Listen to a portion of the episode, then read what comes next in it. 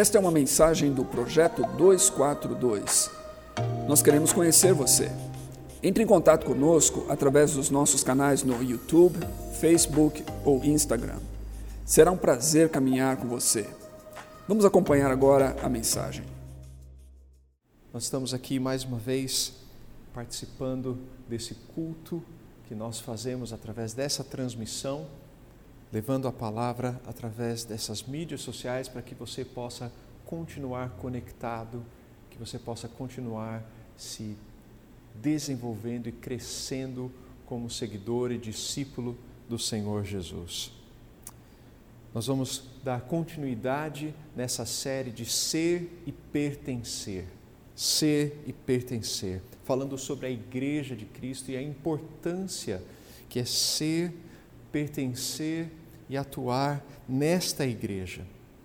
Muito se tem dito a, a respeito da igreja de forma que ela é muitas vezes encarada apenas como uma organização orgânica e outros ah, defendendo a sua estruturação e a sua parte como uma estrutura que em algumas vezes se assemelha muito a uma empresa e não a uma comunidade de fé.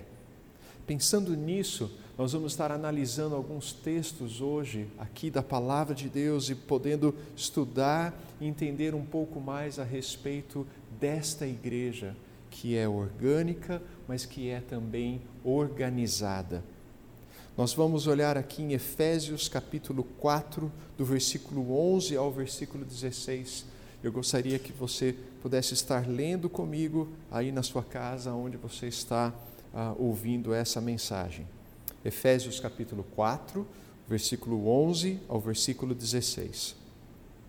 A palavra de Deus diz assim: E ele designou alguns para apóstolos, outro, outros para profetas, outros para evangelistas e outros para pastores e mestres, com o fim de preparar os santos para a obra do ministério, para que o corpo de Cristo seja edificado até que todos alcancemos a unidade da fé e do conhecimento do Filho de Deus e cheguemos à maturidade, atingindo a medida da plenitude de Cristo. O propósito é que não sejamos mais como crianças, levados de um lado para o outro pelas ondas, nem jogados para cá e para lá por todo o vento de doutrina e pela astúcia e esperteza de homens que induzem ao erro. Antes, seguindo a verdade em amor, cresçamos em tudo naquele que é o cabeça, Cristo. Dele, todo o corpo ajustado e unido pelo auxílio de todas as juntas, cresce e edifica-se a si mesmo em amor na medida em que cada parte realiza a sua função. Quando nós olhamos esse texto, nós temos uma descrição a respeito da igreja. E nós podemos aprender ah, ah, muitas lições que são descritas nesse texto de Efésios pelo apóstolo Paulo. Mas eu gostaria de chamar a atenção aqui a algumas delas. Em primeiro lugar, nós vemos que a igreja é o corpo de Cristo. A igreja é o corpo de Cristo. Versículo 12 diz: Para que o corpo de Cristo seja edificado. Versículo 16: Dele todo o corpo. A igreja é o corpo de Jesus na terra. É um instrumento que Deus usa para manifestar Sua glória para manifestar Sua misericórdia, para manifestar a Sua graça. A igreja é um instrumento em que Deus usa para que essa mensagem do Evangelho continue sendo anunciada, pregada e para que aqueles que fazem parte, que se unem ao seu reino, possam continuar crescendo e se desenvolvendo na fé e no conhecimento do Senhor Jesus. Um pouco antes, nesse mesmo capítulo, o apóstolo Paulo nos fala, ali no versículo 4, há um só corpo e um só espírito, assim como a esperança para a qual vocês foram chamados é uma só. Há um só Senhor, uma só fé, um só batismo, um só Deus e Pai de todos, que é sobre todos, por meio de todos e em todos. Esta é a igreja, a igreja que permanece unida no Senhor Jesus, a igreja que é constituída pelo senhorio de Cristo, a igreja que é constituída na fé no Evangelho do Senhor Jesus, no batismo que Jesus nos ensinou, e a igreja que está enxertada no Pai, que é tudo em todos. Efésios 1, 22 e 23 nos dizem ainda mais a respeito de, desta igreja como corpo de Cristo. Deus colocou todas as coisas debaixo dos seus pés, está falando a respeito de Jesus, e o designou cabeça de todas as coisas para a igreja, que é seu corpo. Para fazer parte desse corpo é preciso nascer de novo, nascer pelo Espírito de Deus. Não se pode fazer parte do corpo de Cristo, não se pode se tornar membro desta igreja pela sua pelo seu próprio desejo, pela sua própria vontade, fazendo algum tipo de tratado, fazendo algum tipo de pacto, fazendo algum tipo de, de, de inclusão em uma associação, em uma organização, em um clube Igreja é a igreja do Senhor Jesus, é o corpo do Senhor Jesus, e só são membros desse corpo aqueles que são unidos nesta fé, neste batismo, nesta ordenança do Senhor Jesus. João capítulo 1, versículo 12 e 13 nos explica mais a respeito disso.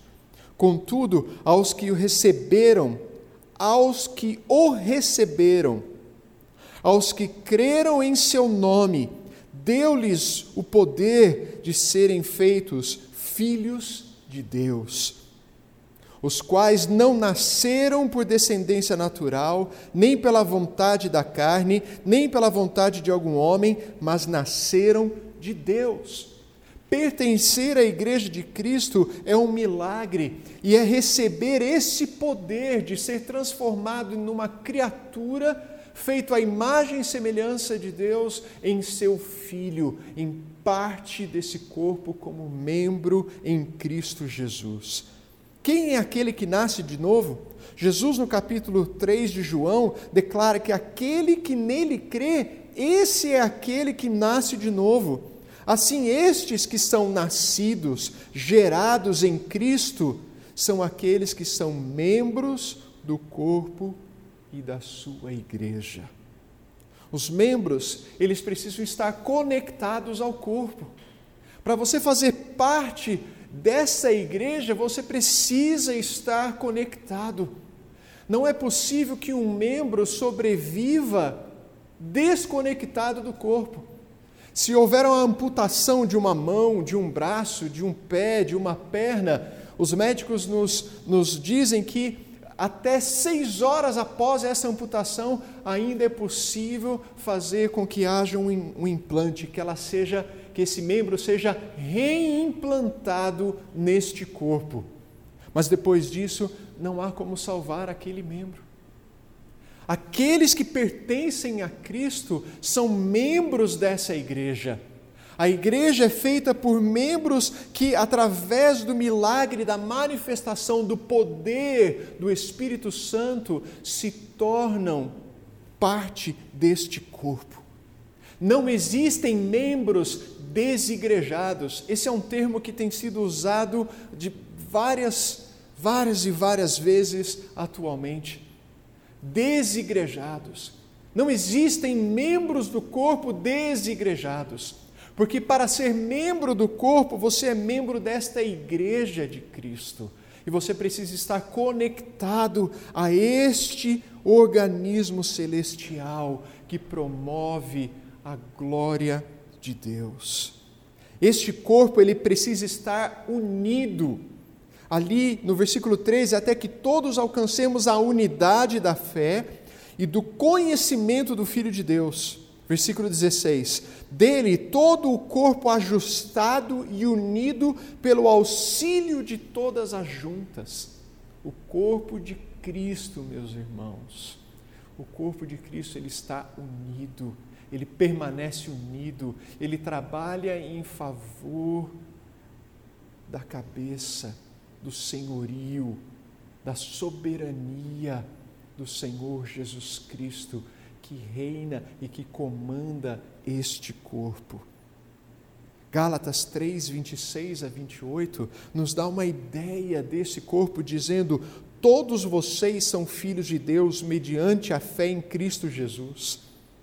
Pois o que, os que em Cristo foram batizados, de Cristo se revestiram, não há judeu nem grego, escravo nem livre, homem nem mulher, pois todos são um em Cristo Jesus. À medida que nós somos batizados, somos revestidos, somos regenerados, nós somos identificados em Cristo, a nossa identificação está no Senhor Jesus. As nossas origens, quem nós somos, a nossa criação, os nossos ancestrais, no, os nossos nossos pensamentos são todos redirecionados, ressignificados em Jesus Cristo, o Filho de Deus, e nós somos feitos corpo de Cristo na terra, um só corpo em Jesus. Este corpo, ele está em desenvolvimento, esse corpo está em crescimento. A igreja de Jesus, ela está crescendo constantemente ela precisa estar crescendo constantemente. Este corpo está em crescimento. Ali no versículo 15 nós vemos: Antes, segundo a verdade em amor, cresçamos em tudo naquele que é o cabeça, Cristo. Versículo 13: E cheguemos à maturidade, atingindo a medida da plenitude de Cristo. Essa maturidade é chegar a essa vida adulta, é poder crescer, se desenvolver, amadurecer, em contraste com aquelas crianças que o texto fala, crianças que são levadas de um lado para o outro, infantilidade. Imaturidade é a diferença desses que fazem parte do corpo de Jesus, que crescem em Cristo Jesus. Versículo 16: cresce e edifica-se a si mesmo em amor. O crescimento deste corpo, ele é qualitativo e quantitativo.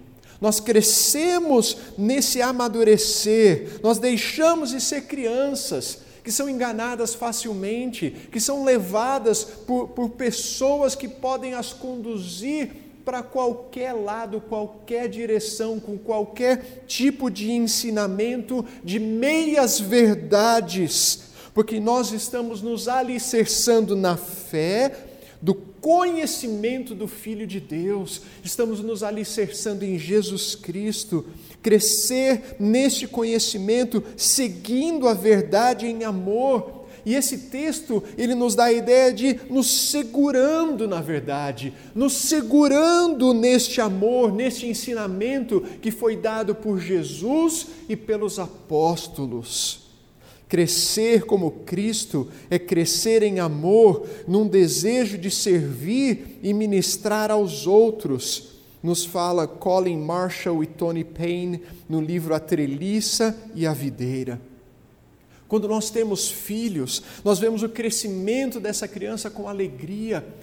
E a paz que, que acompanhando, quando você tem o privilégio de acompanhar o desenvolvimento e o crescimento dessa criança, às vezes você vai marcando ali na parede de casa, você vai fazendo um risco né, para marcar quanto essa criança está crescendo, quanto ela está se desenvolvendo, e você se alegra ali mês após mês, trimestre após trimestre, período após período, ano após ano, você vai vendo aquela criança, o seu filho, a sua filha crescendo, podendo se desenvolver Assim Deus se alegra no crescimento dos seus filhos que estão na igreja. Deus não espera que os seus filhos permaneçam crianças, permaneçam infantis espiritualmente, mas Ele quer que o, no conhecimento do Filho de Deus, no crescimento da verdade em amor, eles possam amadurecer e crescer. E esse crescimento, ele também é esperado por Deus, um crescimento quantitativo. Deus se alegra que a sua igreja cresça em número de pessoas. Não existe, não é possível existir uma igreja que quer permanecer do jeito que ela está, do mesmo tamanho, com a mesma membresia, com as mesmas pessoas, ali só aquele clubinho fechado, aquele número de pessoas que não se importa com aqueles que estão fora. Porque se há alguma igreja que não se importa com aqueles que estão fora dela, eles não entenderam o significado do Evangelho e não entenderam o que é ser a igreja de Cristo.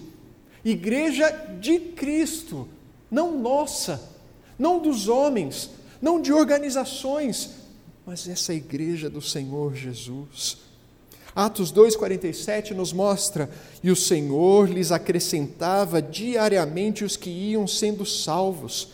5,14: Em número cada vez maior, homens e mulheres criam no Senhor e lhes eram acrescentados. A igreja saudável é uma igreja que está em crescimento, assim como uma criança saudável vai crescendo e vai se desenvolvendo, esta igreja saudável, ela precisa crescer, se multiplicar, ela precisa acrescentar através do milagre do Espírito Santo, da atuação do Espírito Santo, aqueles que vão fazendo parte deste corpo e desta igreja. Uma igreja que não cresce é uma igreja que morre. A igreja é o corpo, e este corpo está em crescimento.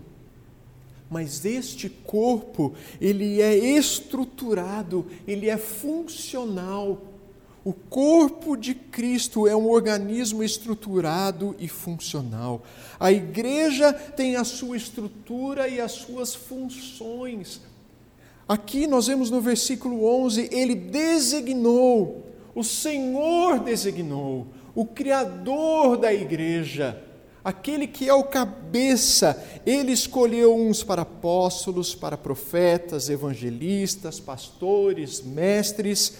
E no versículo 16 fala: na medida em que cada parte realiza a sua função.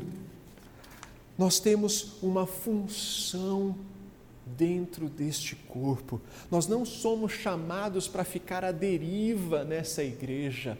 Nós não somos escolhidos e não recebemos esse poder pelo Espírito Santo de fazer parte da igreja para ficarmos sendo espectadores, para ficarmos observando a igreja com os seus problemas, com os seus dilemas, com as suas dificuldades e apenas sendo ali telespectadores. Nós somos chamados a desenvolver a nossa fé e a, e a desenvolvermos as nossas funções nesse corpo. Assim como a mão tem a sua função, Assim como o braço tem a sua função, assim como o nosso coração, o nosso pulmão tem funções distintas, nós temos funções específicas. O corpo, ele é, ele é um organismo ali dividido em níveis e estruturas funcionais.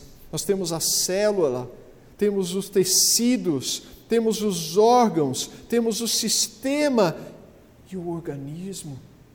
Nós temos que olhar para a igreja e entender que essa estrutura é algo benéfico, é algo que ajuda e que é feito para que possa haver essa edificação. O texto fala dos apóstolos, que são pessoas enviadas para uma missão específica, a plantação da igreja, na liderança.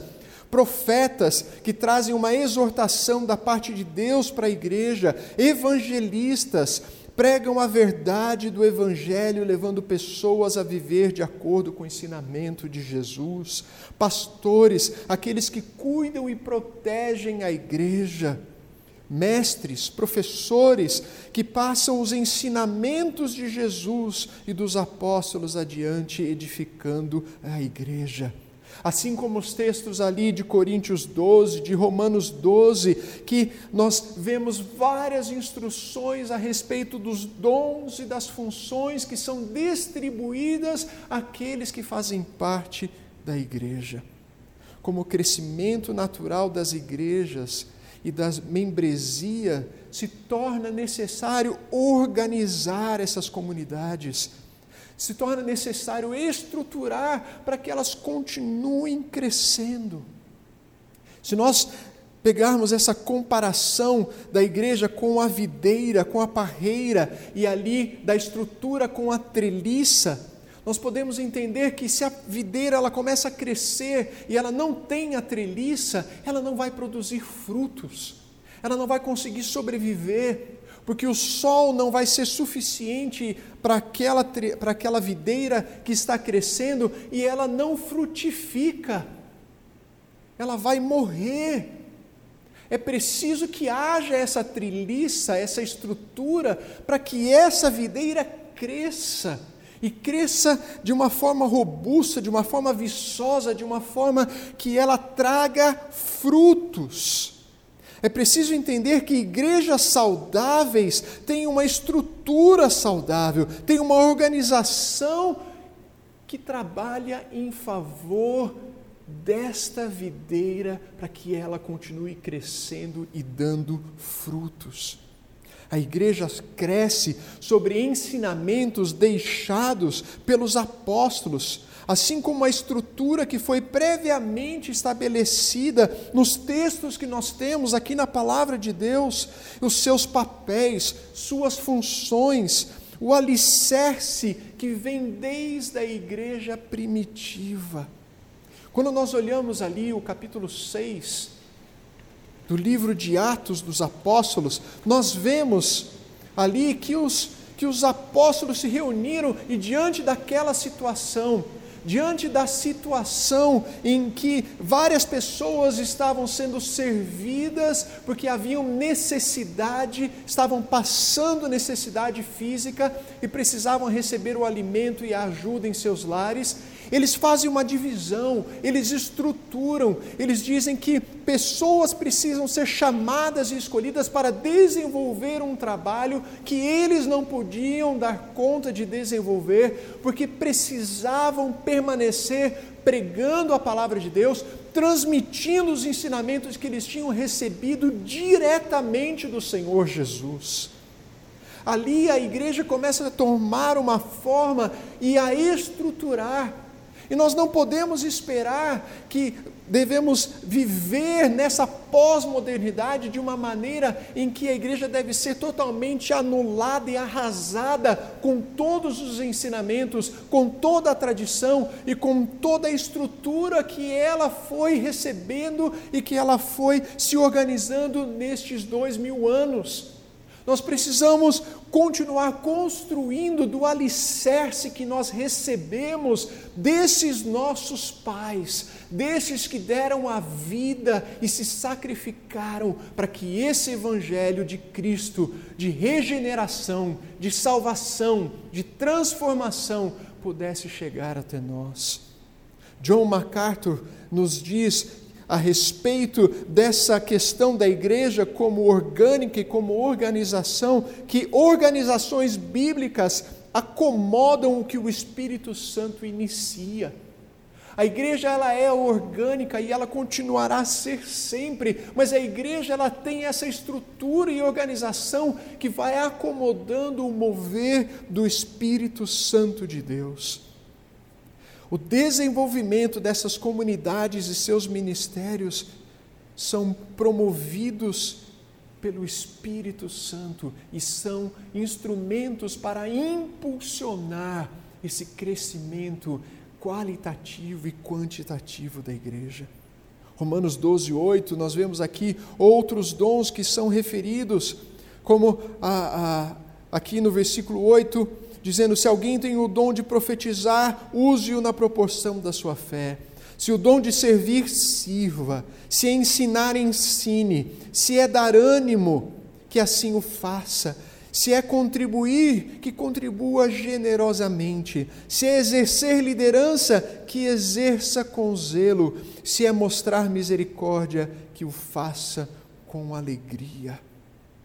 Por mais de cinco vezes no Novo Testamento, nós vemos aqui que estas expressões dessa organização, desses papéis e funções na Igreja de Cristo são descritas para o nosso conhecimento, para a nossa edificação e para que nós possamos permanecer seguindo no caminho de Cristo, em direção a Cristo, com Cristo e por Cristo. Finalmente, irmãos, quando nós olhamos tudo isso que foi dito, e olhando para o capítulo 6 de Atos, no versículo 7, nós vemos a palavra do Senhor dizendo: Assim a palavra de Deus se espalhava, crescia rapidamente o número de discípulos em Jerusalém. Nós podemos concluir que a igreja é primeiramente esse organismo vivo, mas também tem uma estrutura a qual Deus, através da Sua palavra, designou para que ela continue crescendo, se desenvolvendo, amadurecendo, edificando para proclamar o Evangelho e continuar a gerar, regenerar a vida de Cristo Jesus em nós e através de nós. Nós somos parte desse corpo. Não podemos viver fora deste corpo como membros desta igreja e precisamos nos dedicar. E a pergunta que você precisa fazer a você mesmo, como membro da igreja, como aquele que decidiu seguir a Cristo, aquele que recebeu esse poder de se tornar filho de Deus em Cristo Jesus, pela fé no Senhor Jesus, no seu sacrifício, na sua redenção. A pergunta é: o que é que você está fazendo em favor da igreja de Cristo? Qual tem sido a sua participação nesse corpo? Como que você tem desenvolvido os seus dons, os seus talentos, como você tem aplicado a sua função no corpo, na igreja do Senhor Jesus. Porque a palavra nos diz que todos recebemos dons e talentos, todos recebemos. Não há nenhum, nenhum cristão Ninguém que faça parte do corpo de Cristo que não tenha dons e talentos. Como você tem aplicado isso na sua igreja? Como você tem se dedicado na sua igreja local e no corpo de Cristo na sua igreja ao redor do mundo? Que Deus tenha misericórdia de nós. Que Deus nos ajude a permanecer ligados nele, o cabeça, aquele que nutre, que edifica, que fortalece, que consola, que renova, que regenera, para que possamos um dia nos encontrar com Ele, como a sua igreja preparada, edificada para a glória do Seu nome. Deus te abençoe e que nós possamos seguir como corpo, como igreja, para a glória do Senhor. Deixa eu orar com você nesse momento. Pai, eu peço por todos que estão ouvindo essa mensagem, por todos aqueles que vão ouvir, ó Deus, que são parte do corpo de Cristo, para que nós possamos ser desafiados, ó Deus, a crescer a amadurecer, a deixar a infância, a imaturidade e nos aprofundarmos no Senhor e no conhecimento do Senhor, crescendo cada vez mais em Ti, Senhor Jesus. Para que nós que somos membros desse corpo possamos trabalhar juntos para o crescimento e a expansão dessa igreja que é tua, Senhor. Mas eu oro também por aqueles que, porventura, tenham ouvido essa mensagem e que ainda não fazem parte desse corpo. Eu oro, Deus, para que o Senhor, pelo poder do Espírito Santo, os alcance. Abra os seus olhos, quebre as barreiras, traga, Senhor, pelo seu poder, a tua transformação, a sua regeneração em suas vidas, em nome de Jesus. Amém.